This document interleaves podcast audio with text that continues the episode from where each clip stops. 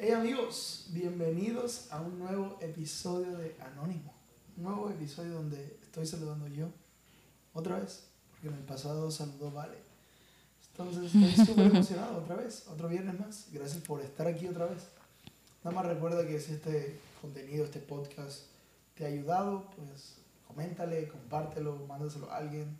Eso nos, nos ayuda, nos, nos beneficia a nosotros y hace que el podcast sea conocido y es súper gratis, es gratis, no te cuesta nada, pero a nosotros nos, nos, ayuda, nos ayuda mucho. Bastante. Entonces, en el día de hoy vamos a estar hablando sobre uno de mis libros favoritos. Uno de mis libros favoritos, favoritos, favoritos. Y es un libro súper cortito que te puede Súper cortico. Te puede leer en dos horas ese libro. Sí, en una sentada, como decimos nosotros. En una sentada lo lees. El libro se llama En el nombre Jesús. De Jesús.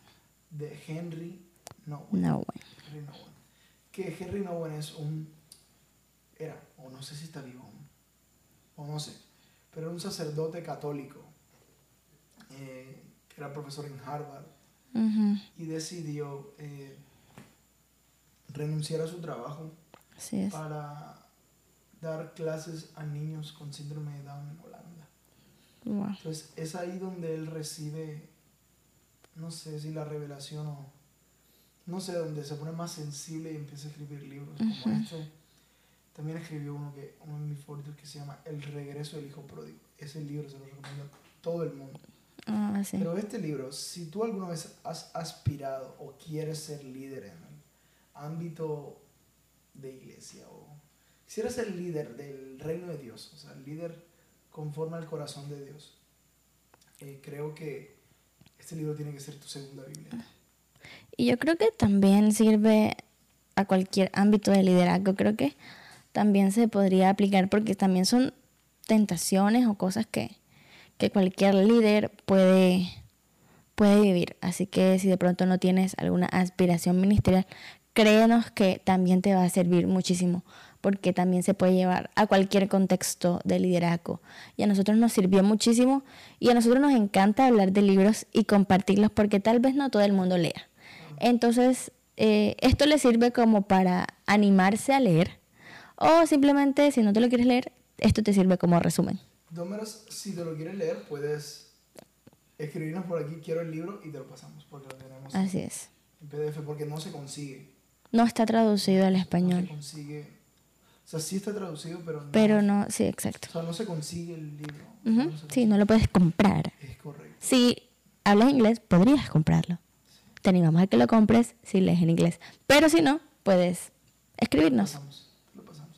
Entonces, en el libro, él habla de las tres tentaciones que Jesús tuvo. Ujú, Las tres tentaciones, de las tres tentaciones de Mateo 4. Mateo 4, Mateo 3.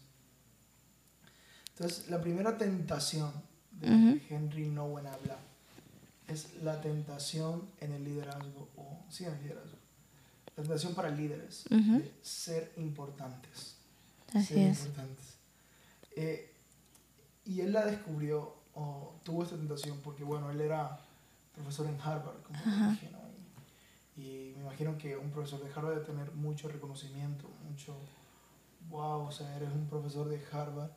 Pero cuando él, cuando él fue a servir a niños donde la verdad a los niños no les interesa tu formación, Así es. no les interesa dónde estudiaste, no les interesa cuáles son tus relaciones, no les interesa quién conoces.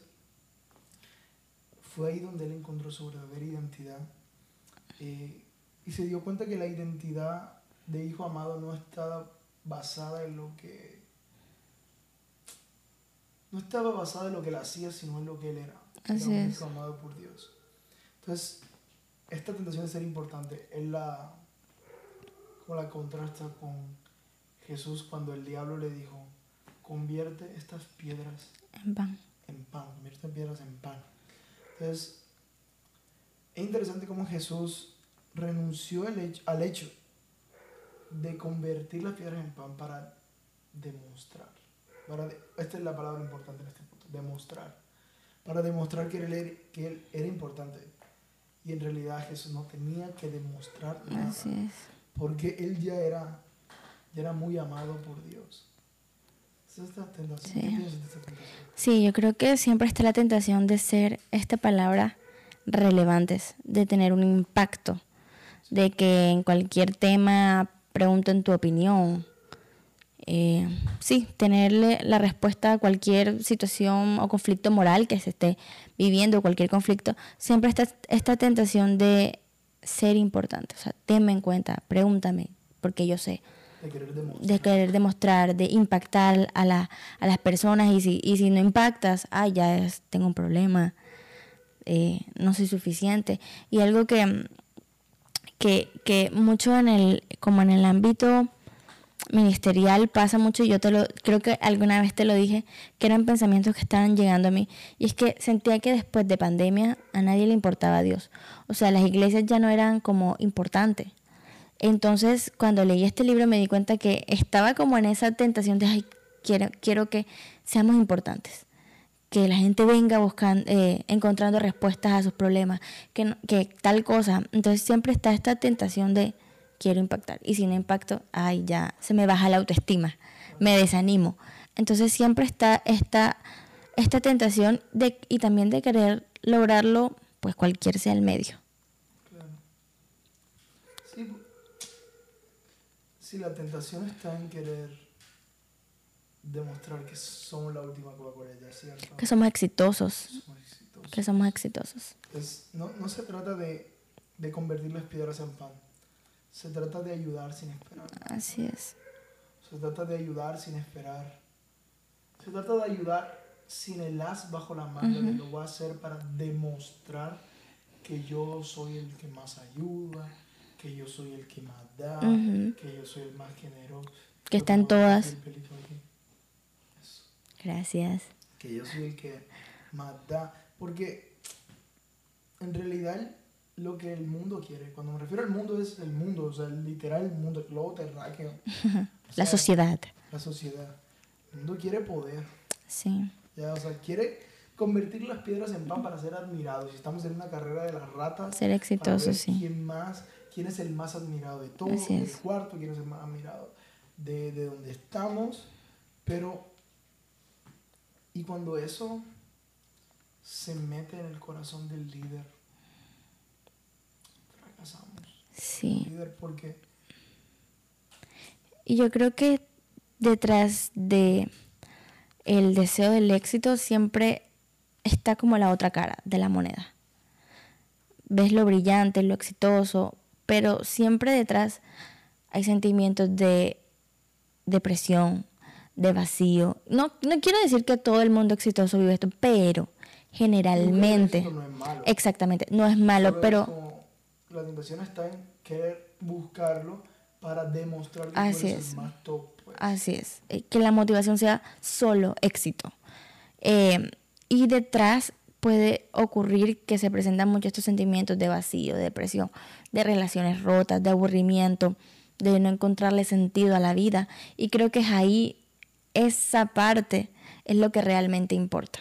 Cuando eres líder, esa es la parte que debemos traer a la luz. Esa es la parte donde debemos mostrar a Jesús a las personas no en la parte del éxito, sino en lo que se esconde debajo, en ese corazón roto, en ese corazón que carga mucho vacío, que tiene muchos vacíos. Es ahí donde realmente, es ahí donde tenemos que ser relevantes, es ahí donde tenemos que impactar a, la- a las personas, no en cuánto logramos, cuánto tenemos, cuán importantes somos, sino mostrarle a Jesús a las personas en, ese, en, ese, en esas áreas de su vida.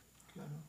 O sea, yo creo que cuando también como la pregunta que Jesús le hace a Pedro, ¿no? Es como, hey Pedro, ¿me amas? Yo creo que sobre esta es la, es la pregunta que se tiene que edificar todo buen líder. Es como, no con estrategias o algo así de que, algo que nos haga importantes. La pregunta es, ¿amamos a la gente que estamos liderando? Ujú. Amamos a Dios de verdad ¿Amamos, también. amamos a Dios? Porque si no es desde el amor, Mm, vamos a tratar de controlar. Sí es. Vamos a tratar de querer buscar poder. Pero cuando en realidad nos hacemos la pregunta, oye, yo amo a la gente que le voy a predicar ahorita. O solo quiero ser admirado. Así es. Yo amo a la gente a la que le fuimos a llevar mercados hace poco. O solo queremos ser reconocidos. Sí. Entonces la, la pregunta es, o la motivación está y lo hacemos, o tratamos de hacerlo la mayoría de veces, porque amamos a Dios.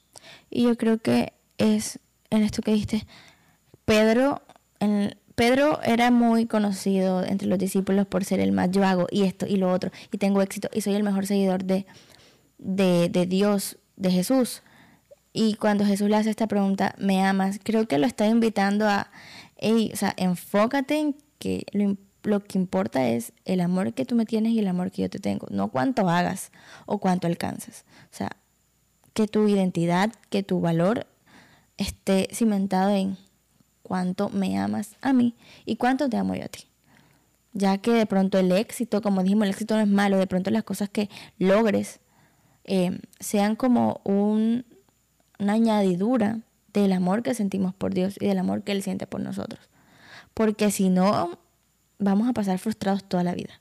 Porque la vida es súper inconstante. A veces tenemos éxitos, tenemos derrotas, a veces ganamos, a veces perdemos. Y de eso se trata la vida. No podemos, a veces no se aprende siempre las victorias. Tenemos que enfrentar derrotas para aprender, para pararnos, para confiar. Si no sería muy fácil, ¿cierto? Entonces es basar nuestra vida, nuestra identidad, todo lo que hagamos en que Dios me ama incondicionalmente y yo lo amo a Él. Es el amor. Esa es la primera tentación, es ser importante. Ser importante. Ser importante. Y se vence, Henry Nouwen dice que se vence orando. Orando, sí. Lo que hablamos en el episodio pasado. Buscando nuestras motivaciones y orar reconociendo que tenemos este deseo, pero, Así es. pero que Dios cada vez aumente en nuestro corazón el amor por Él y por las personas. Sí. Entonces la segunda tentación es ser espectacular. Ser espectacular. espectacular. Y aquí tengo algo, dice, el individualismo y querer hacer todo yo, yo, yo, que me vean, es la otra tentación. Que las luces estén, estén sobre mí. Sí, creo que este de ser espectacular se centra más en el individualismo, en, en querer solucionar todo, pero tú. O sea, sabértelas, pero tú, esperar el aplauso de las personas porque tú solito eh, alcanzaste tal cosa, porque tú lo pudiste lograr solo. Y creo que es también porque la sociedad de hoy en día es muy competitiva. O sea, es muy competitiva y si tú no logras las cosas tú solo, ah, ya no vale. Ay, porque tal persona te ayudó, tal cosa, no se vale. O sea, tienes que lo- lograrlo tú solo. Y y me gusta que, el, que Henry en el libro dice que el ministerio, la vida ministerial, aún tu trabajo, eh, se trata de comunidad. O sea, siempre está la tentación de ser tú el individuo, el yo salvé, fue por mí, ¿cierto? Eh, ay, si fue porque yo di esta idea, si no, no se hubiera logrado, apláudanme, eh, todos los reflectores para mí solito. Entonces dice que el ministerio, el cristianismo, se vive en comunidad. O sea, tú dices que no existen cristianos llaneros solitarios. No existimos, no existen llaneros solitarios, porque es muy difícil serle fiel a Jesús, eh, cumplir todo lo, todo lo, lo mor- bueno moralmente solo. O sea, es muy complicado. Se nos, va, no, se nos van a cansar los brazos, vamos a flaquear, nos vamos a sentir casa- cansados y necesitamos personas que nos levanten los brazos. Eh, la Biblia dice, donde dos o más están reunidos, ahí está Jesús. O sea, Jesús se manifiesta en comunidad. Cuando estamos en comunidad, es que, es que realmente Él se manifiesta, no en el individualismo. Y, y, y hay algo que, que yo siempre digo, y es que pandemia nos demostró que tú solito puedes estar en tu cuarto, poner una prédica, eh, poner una alabanza, y listo. Pero ir a la iglesia y hacer comunidad es lo verdaderamente importante. O sea, conocer personas que te animen, que te levanten los brazos, porque el pecado, el enemigo siempre trabaja mejor ais- aislando. Entonces, por eso el ministerio individual, vivir una vida cristiana individual solo, buscando aplausos, buscando el reconocimiento individual, em, es el principio de la caída.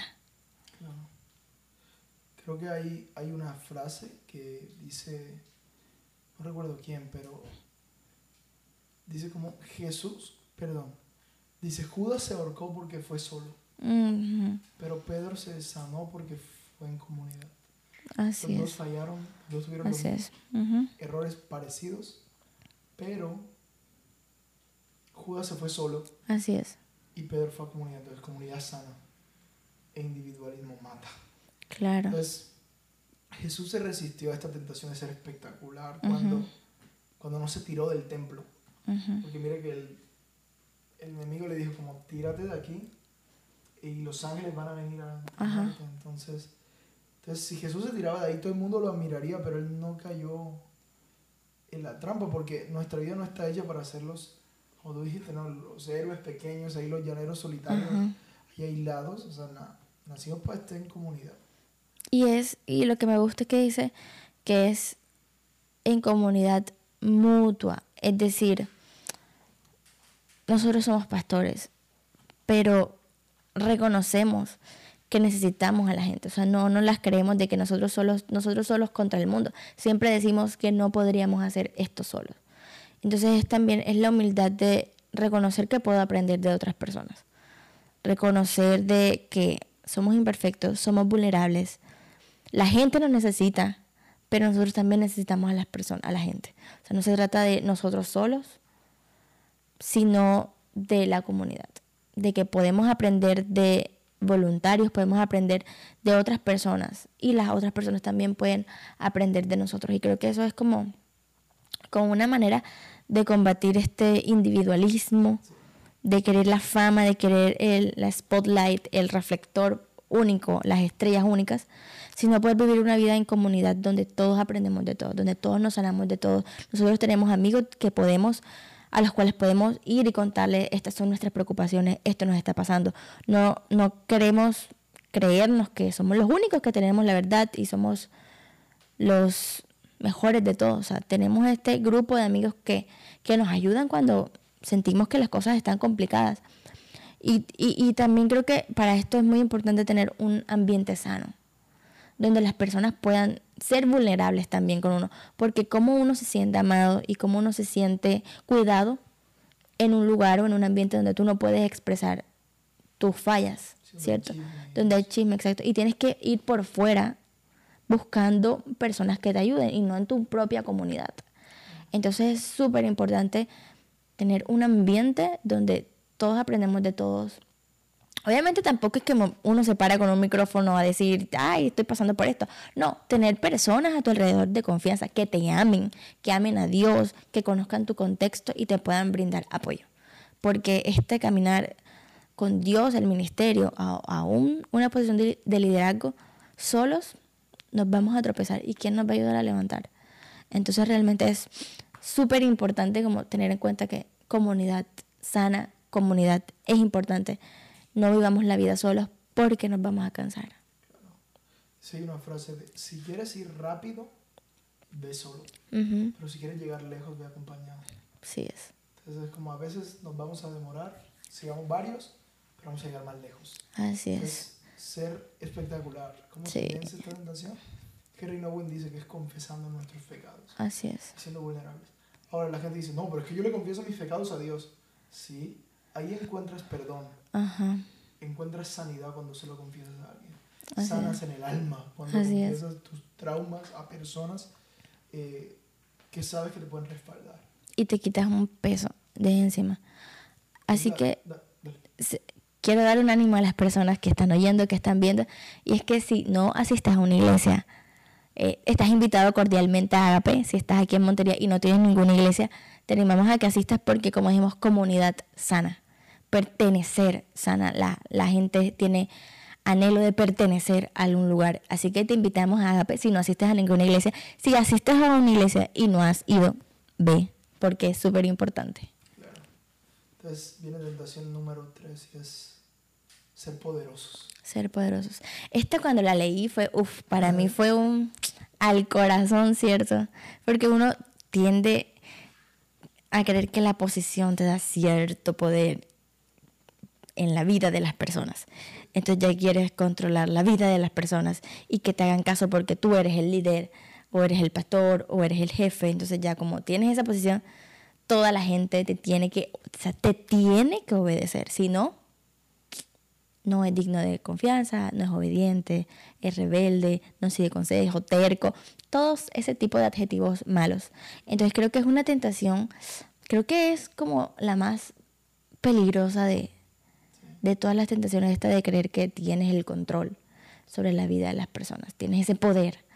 Es, es, puedes incurrir hasta manipular a las personas, o sea, usar como decimos, verso sin contexto es un pretexto. Entonces puedes usar cualquier verso para manipular la gente de las personas y las personas pueden creer, ¿cierto? Claro. Bueno, dice que Jesús renunció a recibir todos los reinos de la tierra porque Satanás le dijo, claro. si, me postra, si te postras a adorar, me puedo dar todos los reinos. Imagínate. Porque ya los reinos eran de él. Ajá, sí. Entonces, nosotros peleamos por poder, poder, poder poder político, religioso, religioso. económico. Jesús renunció al poder, poder a ser rey. Como, nosotros. Aún desde los... Bueno, él, él es rey, pero aún bajó de su trono. Se despojó. Se despojó de su trono y bajó a la tierra a ser despreciado porque él fue despreciado. Entonces, desde ahí también nos mostraba que renunció al poder, ¿cierto? ese ámbito de... Yo desconfío de cada... O sea, por eso yo desconfío de los políticos. Porque lo que anhelan es poder. Poder, ¿cierto? hay que desconfiar de toda persona que anhele poder. Anhelas el poder. ¿Por qué? ¿Por qué anhelas el poder? Entonces la tentación aquí es anhelar el, tú ser el, el mero mero, dicen en México. Así es. Teso de los tesos y luego... Como, ¿por qué? O sea, si quieres poder, pide poder amar. Poder amar es cierto. poder, pide poder servir. Poder servir. Que utilices la posición que tú tienes no para aplastar a los demás, sino para servir a los demás. O sea, yo, para mí sería un fracaso como líder que yo no esté levantando a otras personas, ni confiando en otras personas. Así es. Entonces yo decidí, decidimos más bien, sí. ser líderes que confían en otros, aunque eso traiga algunas equivocaciones o cosas, sí, pero lo que sea. Lo único que sé es que la posición que se nos dio no fue para tener poder, fue para poder servir. Así es. Y el libro dice, dice algo tan cierto que cuando lo leí, cuando lo leí fue, Dios, guárdanos de esto. Y es que es más fácil, eh, como dice, es más fácil poseer que amar. Es más fácil controlar que amar es más fácil manipular que amar. Y eso es cierto. O sea, es cierto, es más fácil controlar a la gente que de verdad amarlo. O sea, controlar, decirle, haz esto porque si no te va a pasar tal cosa. Claro, las personas van a hacerlo, pero cuando amas desde el cuando lo haces desde el amor, estás siendo como, ¿cómo se dirá? como eres consciente de que esa persona puede fallar. O sea, tal vez no sale como tú lo esperas, pero estás dispuesto a soportarlo porque amas a esta persona. Tal vez das un consejo y puedes tener dos posturas. O si la persona no sigue el consejo, decir, no, ya, te desecho porque no lo seguiste, no sirve. O estás dispuesta, ok, no seguiste el consejo, por cosas de la vida te lastimaste, pero sigo aquí, te levanto, le damos otra vez, seguimos otra vez, te sigo amando, eh, estoy dispuesto a pasar el proceso contigo, estoy dispuesto a darlo todo. Es más fácil controlar porque te ahorras mucho sufrimiento, ¿cierto? Te puedes ahorrar mucho sufrimiento, pero amar es estar dispuesto a ser herido, ser menospreciado, eh, que te tengan en poco, muchas cosas, porque de eso se trata el amor, dar la libertad de tomarlo o dejarlo. Por eso duele un poquito más amar que manipular. Por eso también de pronto es más fácil. duele mucho. Duele duele, demasiado. Pero es eso, es más fácil poseer la vida de alguien que amarla. Y nuestro deber es amar a las personas. No controlarlas, no mandarlas, no manipularlas, es amar. Amar. Si, si el mismo Dios no controla, pues ¿Nosotros qué hacemos controlando, cierto? Si el mismo Dios se despoja del poder, pues ¿qué hacemos nosotros buscándolo? Que, eso es, que, que haciendo que esa sea la motivación detrás de nuestro liderazgo. Como deja que si algún día el reflector, la luz de Dios se pone sobre ti, gloria a Dios. Gloria a Dios, sí. Pero si no se pone, también gloria a Dios. Así Tú es. sigues sirviendo a la gente. Así es. Que no estamos aquí para brillar, sino para hacer que otro brille. Que Jesús brille. Que Jesús brilla. Entonces, sí, o sea, yo me encontré, te lo compartí, o sea, como cuando arrancó la iglesia, a lo mejor yo Mm, sí, batallé con estas tres tentaciones de ser Claro. espectacular, de ser importante, de ser poderoso. Pero últimamente me he encontrado orando, tío, o sea, yo quiero servirte y ya. así es. Y si algún día vienen beneficios, si algún día viene algo, lo recibo, pero está bien si no. Así es. Está bien si no, yo voy a servir más a mi gente. Así es. Voy a servir, voy a amar más, voy a confiar más, voy a dar más oportunidades, voy a darle a mi extra, voy a confiar. Así es. a mi gente. Y sí, tentaciones en el liderazgo. ¿Qué? ¿Se acabó el tiempo? Ajá, pero sí son tentaciones que, que son reales. O sea, las vivimos, las sentimos, aprendimos, aún seguimos siendo conscientes de, de ellas Sí, todos los días, diariamente, diariamente. Entonces, sí, realmente esperamos que les haya servido esto. Lean el libro si tienen la oportunidad. Pero sí, son tentaciones que en el ámbito de cualquier líder se nos presentan y hay que tener cuidado de ellas. Así que, nada amigos, hoy voy a despedir yo, ¿te parece?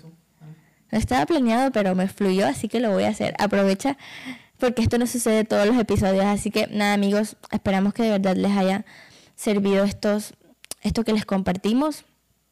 Eh, los animamos a congregarse, a ser vulnerables, a amar a las personas.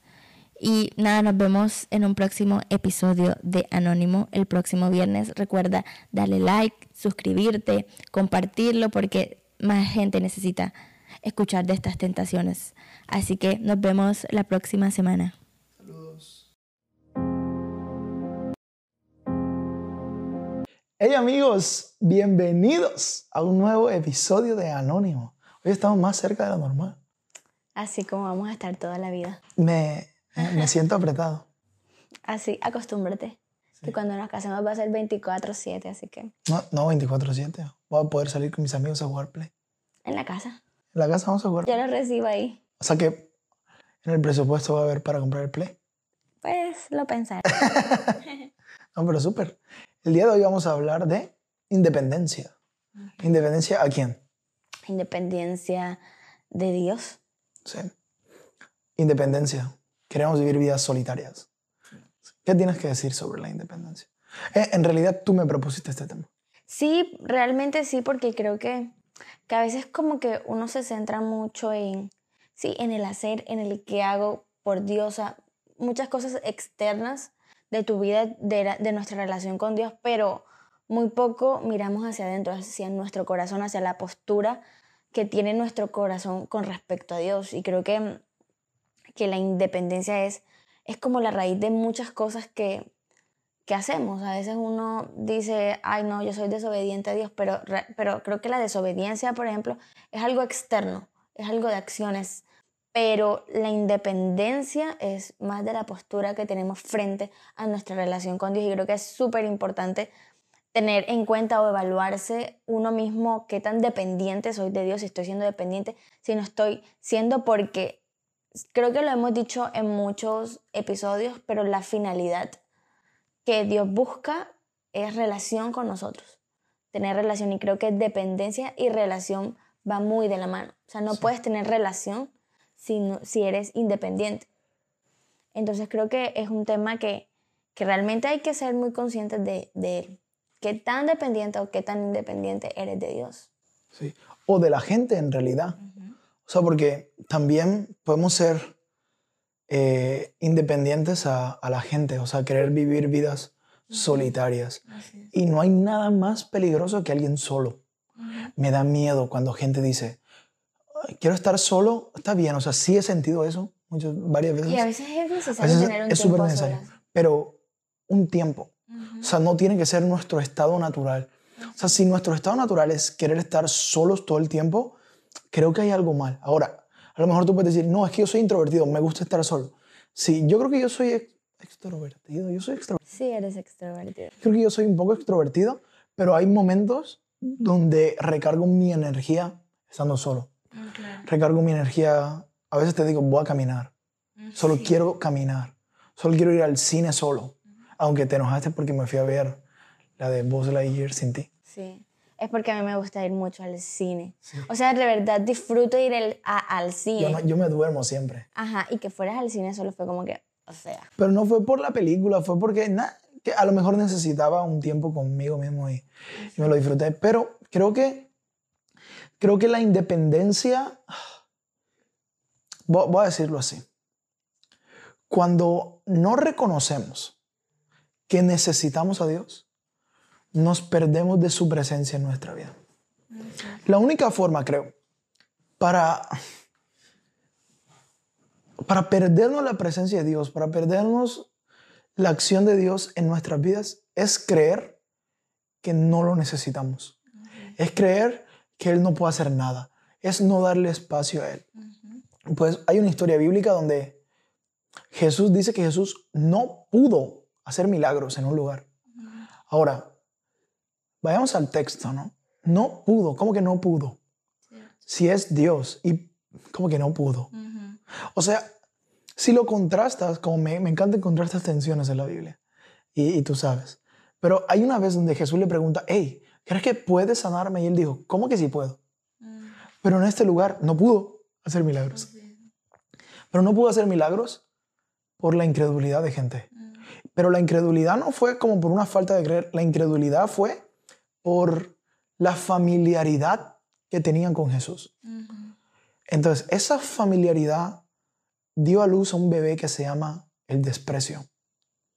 Y ese desprecio me hace ser independiente a lo que Jesús quiere hacer en mi vida. Entonces, a lo mejor nos estamos perdiendo milagros porque creemos que Dios no nos puede ayudar, pero Él tiene toda la intención de ayudarnos. Pero si no reconocemos que necesitamos su ayuda, Él no va a venir a ayudarnos. Así es. Creo que eh, eso que tú dijiste es como, es como bailar. O sea, tienes que, tenemos que... Que yo no sé. No sabes que tiene que... Voy a aprender para, la, para Pero... bailar. El gatito. Ah, no, no. Es, es, es un baile, o sea, la comunión con Dios es, es, es danzar, o sea, tenemos que ir en el mismo ritmo, en el mismo paso, porque si uno va por un lado y el otro va por el otro, pues no sucede y eso, y eso es comunión, vamos al mismo paso. Y creo que Dios respeta mucho nuestras propias decisiones, o sea, si, deci- si decidimos confiar en Él o si decidimos alejarnos de Él. Él, él realmente lo, lo respeta y, y creo que independencia es darle la espalda. O sea, le doy la espalda y es como tú dijiste, desprecio es no confío, no creo que Dios pueda hacer esto, lo voy a hacer yo. Voy a cumplir las promesas a mi manera, voy a satisfacer mis anhelos a mi manera.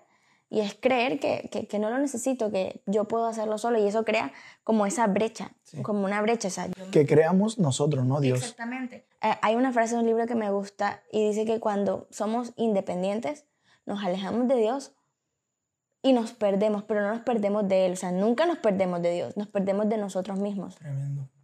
Nos perdemos a nosotros mismos, nos alejamos de la fuente de identidad, de la fuente de seguridad, de la fuente de, de gozo, de paz y nos perdemos a nosotros mismos y empezamos esa brecha que se crea como a llenarla de cosas que nosotros pues creemos que la van a llenar. Y es en ese momento, como que en ese alejamiento, que el enemigo o tentaciones o pensamientos negativos llegan a nuestra vida y nos empiezan a tentar y empezamos de pronto a, a desviarnos, a alejarnos mucho más.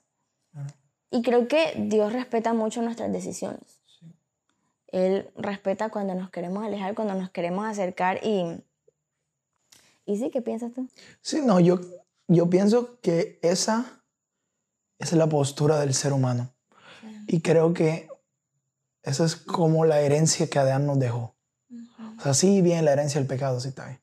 Pero la herencia que Adán nos dejó es darle la espalda a Dios porque nos da miedo. Porque vemos a Dios como un ser enojado. Y creo que la independencia viene también de cómo yo veo a Dios. ¿Por qué? Porque como yo veo a Dios importa un montón. Creo que fue, no recuerdo quién fue, pero él dijo, lo más importante para el hombre, para el ser humano, no es lo que dice ni lo que hace, sino lo que cree con todo su corazón acerca de Dios. Fue A.W. Tozer. Porque la manera en como yo veo a Dios, me voy a relacionar con Él. Si yo veo a Dios enojado, yo voy a querer siempre hacer sacrificios para que Él esté bien. Pero si yo veo a Dios como un padre, entonces voy a acercarme más a Él. Creo que el problema de la independencia radica en, en en ver cómo vemos a Dios. O sea, tú que estás escuchando esto, que estás viendo esto, ¿cómo ves a Dios? O sea, cierra los ojos y cómo te lo imaginas, porque así como te lo imaginas, así te relacionas con Él. Entonces yo cierro y, y este proceso de cambiar cómo vemos a Dios es algo increíble, pero una vez que, y es doloroso a veces, porque, porque te, te topas con vagas sagradas que siempre habías creído, pero ahora no, ya no tanto. O sea, yo miro atrás y digo, ya yo no creo cosas que yo creía hace cinco años. Y espero de aquí a cinco años decir, ya yo no creo cosas que creí hace cinco años. Eh, pero porque la conciencia va avanzando. Pero el ser humano, lo que, lo que pasó en Génesis, no fue Dios dándole la espalda al ser humano. Esa, esa es la historia que nos contaron mal. Ahorita, en estos días estaba escuchando ese podcast. Nos contaron mal la historia porque creemos que Dios fue el que abandonó al ser humano. Pero el ser humano, en su afán de independencia, en su afán de yo puedo, en su afán de yo puedo ser mi propio Dios, en su afán de querer comer del árbol. Cuando si vemos, la gente dice, ay, pero ¿por qué Dios puso ese árbol?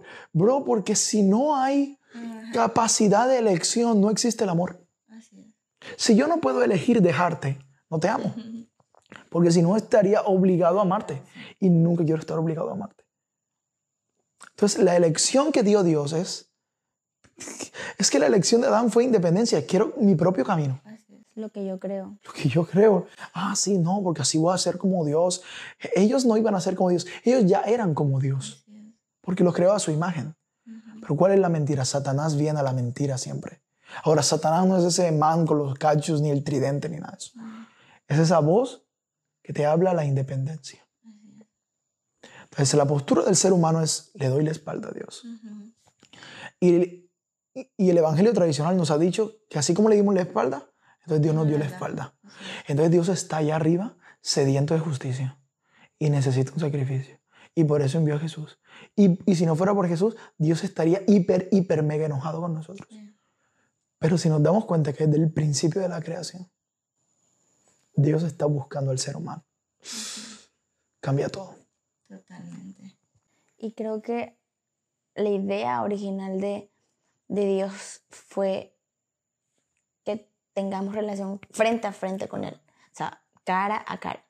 No a la espalda, no medio lado, sino cara a cara. Entonces, al voltearnos, ese como diseño que Dios tenía de relación con Él se rompe.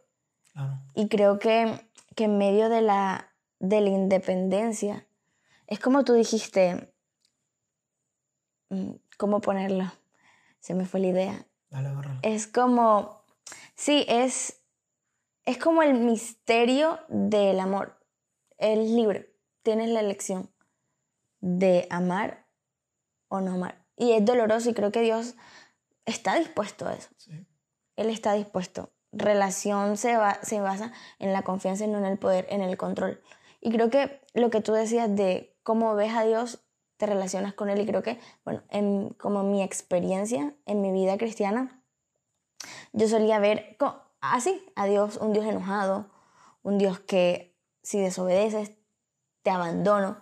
Esa era como mi, mi manera de ver a Dios. Y creo que eso me hacía que yo me enfocara mucho en tengo que hacer las cosas yo para que le agrade a Él. si tengo que hacerlo yo sola, porque si no soy capaz yo sola, él va a seguir bravo conmigo.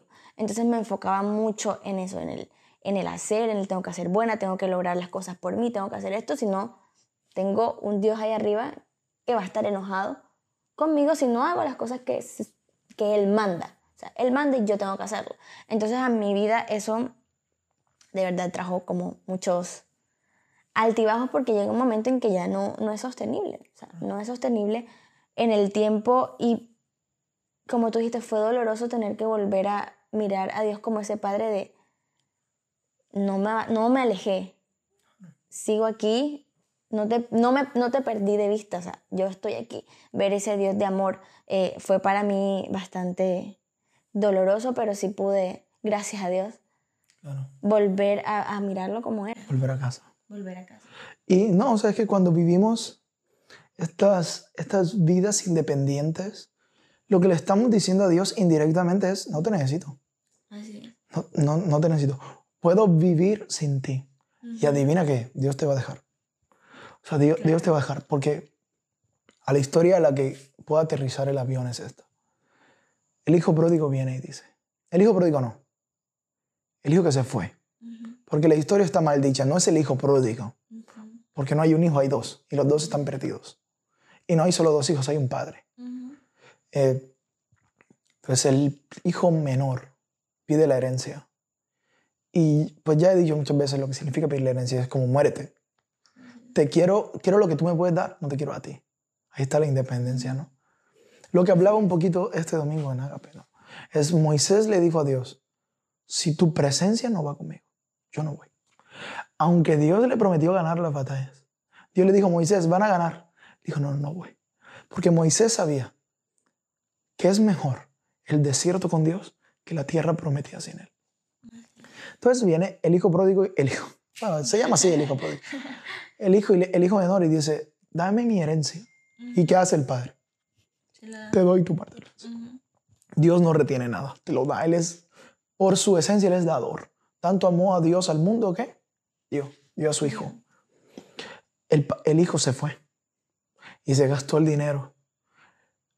Y cuando se acaba el dinero, se encuentra comiendo con los cerdos. Ahora, para un judío no hay nada más desagradable que comer con cerdos. Empezando que hasta el sol de hoy no comen cerdo.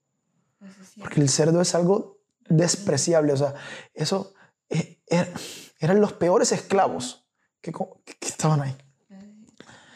Pero él dice, vuelve en sí o sea, que cuando él estaba haciendo todas esas cosas, no estaba en sí mismo. Lo que tú dijiste, no, se desconectó de él mismo. Se desconectó de él mismo, pero llegó un día, una situación que lo hizo volver en sí y dijo, oye, pues si en la casa de mi padre hasta los trabajadores comen mejor que yo, iré a mi padre.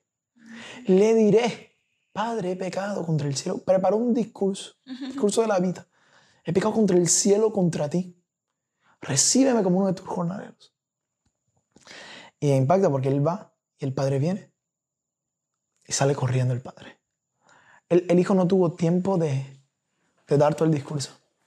Porque me encanta imaginarme la historia que el padre cayó al hijo con su abrazo. Ah, sí, cierto. Y le dijo, no, no, no, ven, traigan una nueva ropa, traigan un anillo para él. Porque ya volvió el hijo que estaba muerto, ha vuelto a vida, está vivo. ¿Por qué? ¿Por qué dice muerto? Porque eh, buen dato teológico. Porque cuando esa, esa, eso que hizo el hijo de pedirle el dinero, ¿ah? ya lo, la gente lo considera, ah, ese hijo se murió para su papá, ya no es más su hijo. Pero este hijo que estaba muerto ha vuelto. O sea, la independencia del hijo, Dios la sanó con su amor. Entonces yo creo que es bueno que el día de hoy volvamos en sí mismos y digamos, Dios puede hacerlo mejor que yo. Dios, Dios tiene un buen plan. No solo se trata de mis habilidades. Entonces yo creo que se trata de volver a casa para volver a, ser dependientes. Y, pero creo que no nos gusta ser dependientes porque somos orgullosos. Porque depender es duro. Piénsalo. O sea, depender de alguien que te presten cosas es duro. Depender de que alguien te invite o no te invite. Depender de que te den dinero o que no te den dinero. Dep- depender, dice, ah, yo no quiero, voy a tener mis propias cosas. Y no depender. Yo lo he dicho muchas veces. Pero, pero cuando trato de no depender, yo, yo sé cuando orgullo está subiendo a mi corazón. Ah, ya tengo todo, ya no necesito de nadie. No, por eso yo intencionalmente siempre me pongo en posición donde trato de necesitar de alguien. Trato de necesitar. ¿Por qué? Porque nos ayudamos los unos con los otros. ¿no? O sea, tú necesitas de mí, yo necesito de ti. Me pongo en posiciones con amigos donde, hey, necesito esto de ti y tú necesitas esto de mí. Para poder rozarnos, porque si no vamos a ser unos ermitaños y no vamos, no vamos a reconocer lo que Dios quiere hacer a través de gente. ¿ya? ¿No sigue? Me fui, empecé a predicar. Total. No, pero sí es cierto. Creo que, que hay que volver. Hay que volver a la fuente. A, la- a la iglesia la fuente. O me voy para la escuela. No, no, no. A la fuente de vida. Y, y me gustaba lo que tú decías que con respecto a, a el hijo estaba muerto. Yo creo que hay muerte espiritual. O sea, hay muerte de- en el espíritu y no es una muerte literal, sino es si Dios es la fuente de vida y no estás conectado a la fuente de vida, pues estás muerto. Pero ¿Cierto? Jesús está en el negocio de la resurrección. Así es. Entonces, para estar vivos espiritualmente hay que estar conectados. Y, y me identifico mucho con eso que dijiste de la independencia, porque yo también soy así. O sea, realmente no me gusta depender de las, de las personas. O más bien, mi problema no es que no me gusta depender, sino que creo que las otras personas no lo harían tan bien como yo lo haría. Entonces eso también puede pasar con nuestra relación con Dios. A veces podemos creer que Dios no lo puede hacer tan bien como yo lo puedo hacer. Yo lo puedo hacer. O, o sí, creemos que, que simplemente Dios está demasiado ocupado para atender nuestras necesidades, que mejor solo lo buscamos para lo realmente importante, lo grande, pero para las otras cosas no. Entonces creo que sí es súper importante mantenernos conectados con la fuente de vida, con lo que nos da vida. Y creo que es bueno aclarar que no significa que ya tú no vas a hacer nada. O sea, ah, bueno, como no voy a trabajar más, yo no voy a pelear por mi matrimonio porque yo dependo de Dios, yo no voy a ir a, no voy a, o sea, imagínate que nos casamos y yo digo, no voy a trabajar más porque ya dependemos de Dios.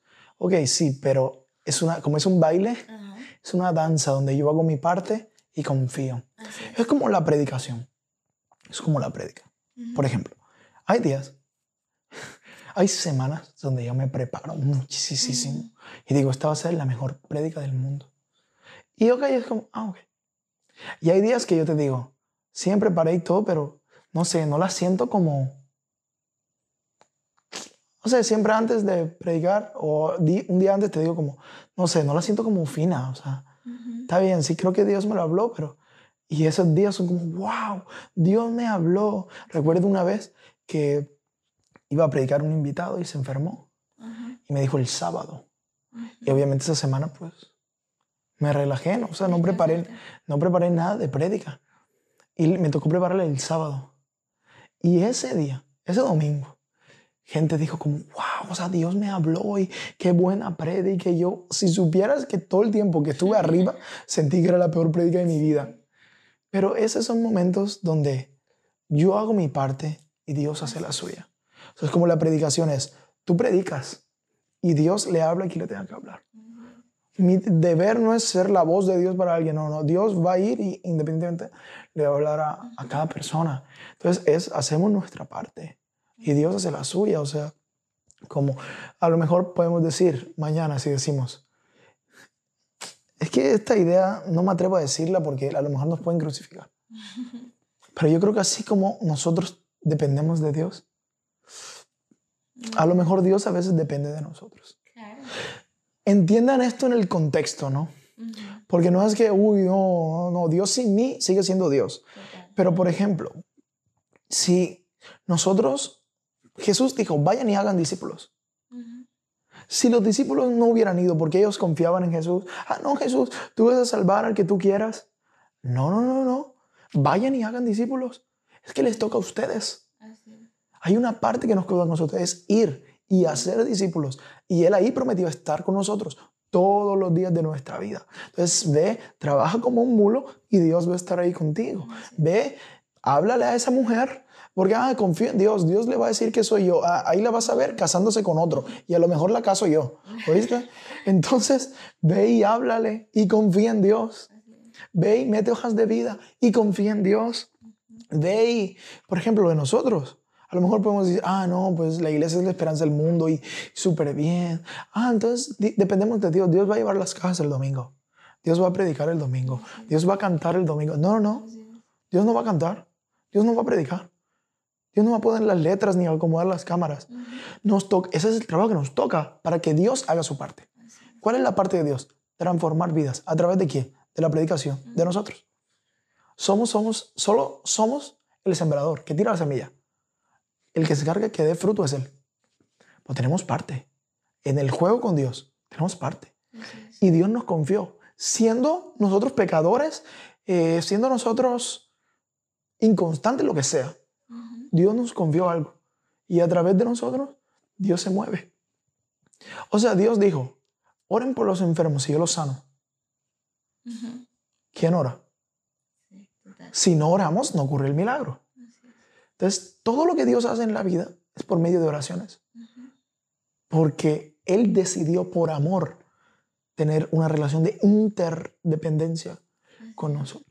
Ahora, yo no quería decir eso, pero... Pero creo, que sí está claro, o sea, realmente es... Es, un juego, sí, es, un una baile, danza. nos movemos al mismo ritmo y para movernos al mismo ritmo hay que estar conectados, hay que estar juntos, hay que tener conexión, hay que tener dependencia, si no, no, si no, no ocurre. Entonces sí, igual creo que hemos dejado muy claro que creemos que Dios es que es, relación se trata de amor y no de poder ni de control. O sea, él, él está dispuesto a que nosotros le digamos que no. Así que creo que se entiende muy bien lo que dijiste. De todas maneras, es una de las verdades como que creí que Dios quiere jugar. Y, juega como dejándonos a nosotros también ganar a veces las batallas. Y, y nada, pues seamos como ese hijo que volvió a casa. Y Nada más, si tú estás ahí viendo eh, o escuchando, te voy a invitar a que reconoce, reconoce que necesitas a Dios y vas a ver a Dios obrar en tu vida. Solo empieza por lo práctico es reconozco y punto. Y va a ver a Dios actuar. Así que, nada, amigos, gracias por llegar hasta aquí. Gracias por otro viernes más y esperamos vernos en un próximo episodio. Despídete, vale. Gracias amigos, nos vemos el próximo viernes. próximo viernes. Saludos.